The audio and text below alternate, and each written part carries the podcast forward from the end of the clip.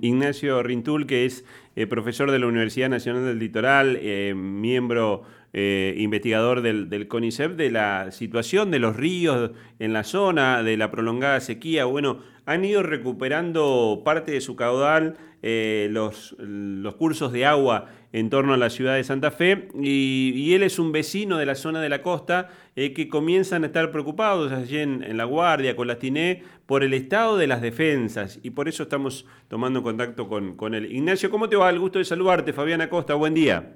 ¿Qué tal? Buen día, Fabián. Buen día a la audiencia. Un, un, gusto poder conversar con vos. Hemos venido analizando un poco el tema de la situación de los cursos de agua, saliendo de la sequía, cómo han ido recuperando eh, nivel. Creo que inclusive conversamos cómo algunos cursos este, se han salido precisamente de lo que es el, curso habitual, pero eh, puntualmente ahora eh, vecinos allí de la zona de la costa preocupados por el estado de la defensa ahora que, el, que, los ríos están creciendo.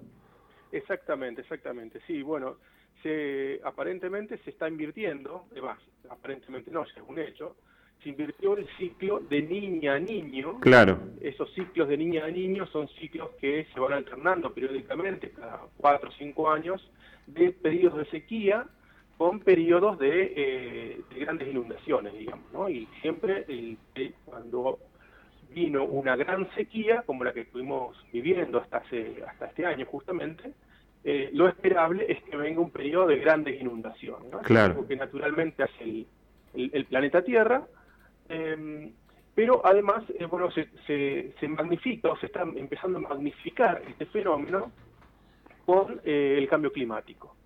Y de hecho eso es lo que está previendo el Organismo Mundial de Meteorología, que básicamente vaticina un, un fenómeno del niño, un fenómeno de inundaciones, que se está empezando a formar ya mismo en el Océano Pacífico, con una gran evaporación de agua, eh, y que va a traer, por supuesto, inundaciones eh, aquí en, esta parte de Sudamérica.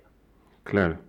Y a todo esto, bueno, nuestra gran preocupación es el estado de los terraplenes, y en particular eh, un sector crítico de los terraplenes aquí en Brasil Norte, que es el sector del terraplén Garelo.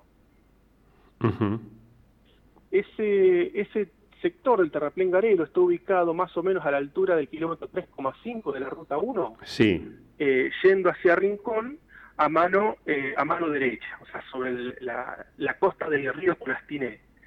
Eh, ese, ese sector, o ese, esos terraplenes, fueron construidos allá por el año 1992, pero ahí, justo en el sector del Garelo, repito, a la altura del kilómetro 3,5, donde está ubicada la toma de agua, que abastece cerca del 70% del agua que, bueno, puso la ciudad de Santa Fe, eh, ahí es como que el río Plastiné pega una, una curva muy pronunciada e impacta de lleno hacia lo que es el terraplén. Fíjate, se, se hizo el terraplén en el 92, ya para el 2009 eh, se había comido cerca de 30 metros de costa, ese, ese, digamos, esa erosión que produce el río Colastiné. Y eh, en ese momento se hizo una obra que se llama Table Estacado, una obra que, eh, bueno, que no, que no se hizo bien, las tablestacas tenían que tener algo así como 18 metros de, profundidad y se hicieron a 16 metros de profundidad. Ese tablestacado hoy está completamente destruido, completamente derrumbado. Y se hicieron, digamos, en parches o intentos de arreglos en 2011, 2014 y 2016. Fíjate vos todas las obras que se hicieron sobre ese sector y todas esas obras han colapsado. Eh, y el río sigue sigue trabajando, digamos, sigue funcionando esa zona. Eh, actualmente lo que ha hecho eh, hace un, tiempito es la provincia hizo un ensanchamiento de terraplén porque cuando es el, agua se lleve ese está destacado porque se lo va a terminar llevando aparentemente se lleva consigo algo así como el 30% del, del terraplén o sea el 30% está en peligro de derrumbe del terraplén entonces lo que hizo la provincia es ensanchar hacia el lado seco el terraplén hacerlo un poco más ancho eh, para que en caso de, que el derrumbe eh, se efectúe, tener, digamos, un, un más ancho en, en, esa zona que, que pueda, digamos, eh, resistir una eventual crecida. Pero no hay que olvidarse que el problema de la erosión sigue estando. Claro. Y en ese aspecto, bueno, nos preocupa muchísimo porque solo es una, está planificada, está licitada incluso una obra. Claro, te iba a decir eso, que el gobernador participó de la licitación de esas obras. exactamente en noviembre del año pasado. Exacto. Pero, eh, claro, es una obra eh, que va a llevar mucho dinero, por lo cual eh, es una obra definitiva. Es, esa es la obra justamente, la que se licita en este momento, que siempre se debió haber hecho. ¿sí? Para, para, esa situación tan particular que es cuando el río pega, digamos, de lleno sobre un, un terraplén. Es una obra muy cara que inicia en el cauce principal, o sea, viene en el fondo del río y se va elevando hacia, digamos, los terraplenes. Eh, eh, pero claro, es una obra eh, que se licitó en noviembre del año pasado, a nuestro entender se, licitó tarde incluso, está bien, había sequía, después vino la pandemia, la gente se moría, la plata estaba destinada a otra cosa, después vino bueno, la crisis económica, en fin, siempre siempre no hay hay una hay un motivo por el cual las obras se van retrasando hasta que eh, bueno, la, urgencia es tan grande que, hay que licitar. Y además en un momento, eh, Ignacio, donde virtualmente, si bien no podemos hablar de paralización de la obra pública en la provincia, eh, los propios funcionarios están hablando de que se va a ralentizar. y entonces, bueno, me imagino que la preocupación de los vecinos también debe estar ahí. Exactamente, sí, porque una, una obra licitada es un papel firmado y un papel firmado no frena la inundación lo que se necesita es la obra concreta, digamos, ¿no? O sea, la obra eh, a realizar, si ya le digo, es una obra muy grande, lleva mucho tiempo realización y el fenómeno del niño no está no, no nos va a esperar, claro, claro. No, nos va a pedir permiso. Ignacio, ¿y cuántos vecinos ahí tienen ustedes tienen el dato de cuántos vecinos se verían beneficiados si esta obra se lleva adelante? Somos 40.000 vecinos. Claro, claro.